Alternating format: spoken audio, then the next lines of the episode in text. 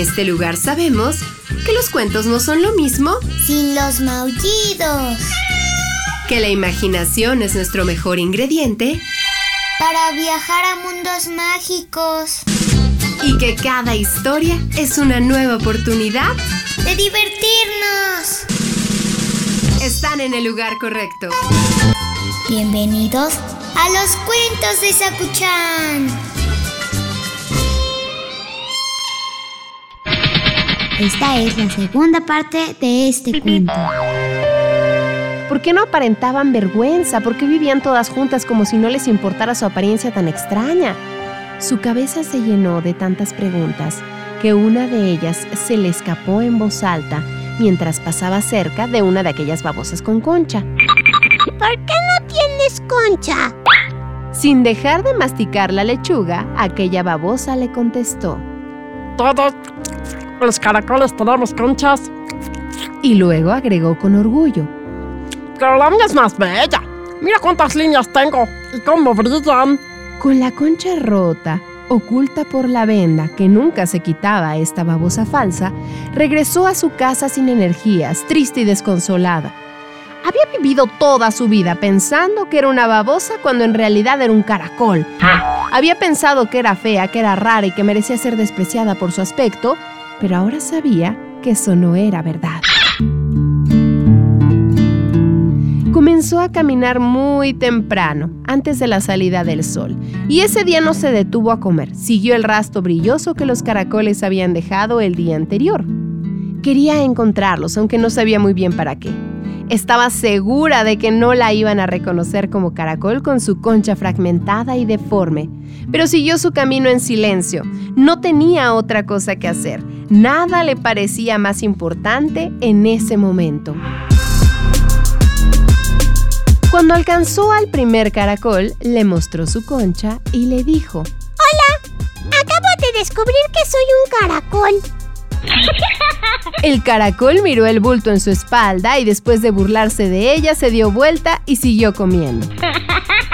La babosa falsa se puso muy triste, su paso perdió energía, avanzaba cada vez más lento y con la cabeza rozando el suelo. De pronto se encontró con un segundo caracol. Esta vez no dijo nada, solo avanzó hacia él esperando a ver su reacción. ¡Qué cosa tan rara eres! dijo el caracol al verla. Ella estaba acostumbrada a escuchar esas frases todo el tiempo, pero esta vez le había dolido mucho más que todas las veces juntas. Caminó sin rumbo y mucho más lento. Sus ojos se habían contraído casi hasta desaparecer. No le importaba el rumbo de su trayecto y se había olvidado del hambre y de la sed. Llegó a una zona donde las piedras dificultan el paso y no había hierba para protegerse del sol que podría secarla y de las aves que podrían devorarla, pero estaba tan triste que trepó por varias piedras hasta que su cuerpo comenzó a secarse. Cada vez se sentía más pesada y pequeña. Una sensación de calma se apoderó de sus pensamientos. Pensaba en su vida desperdiciada, pero ya no le importó. No tenía energías para sentirse avergonzada o rechazada. Solo sentía cansancio, un profundo cansancio que se volvía cada vez más absoluto, hasta que los pedazos de su caparazón roto comenzaron a desprenderse por la deshidratación. Su piel expuesta y aplanada por primera vez parecía la de una babosa normal, pero seca, seca y cansada. El rastro de trocitos de caparazón brillaban como luces en una pista de aterrizaje, y un hermoso gorrión con las plumas rojizas pudo ver claramente que apuntaba directo al almuerzo. Su fin llegó pronto y sin sufrimiento. No más sufrimiento que el que le había causado la vida, si es que le dio gracias al gorrión en el último momento. Un agradecimiento profundo y sincero, pero breve y silencioso. La calma se convirtió en silencio y luego en nada. Colorín colorado, este cuento ha terminado. El que se quedó sentado, se quedó pegado. Ay, sí, pobre babosa. Nunca supo que era un caracol y creo que esto es un consejo que tenemos que tomar todos, Akuchan. No tenemos por qué entrar en estereotipos y estándares que creemos que son normales.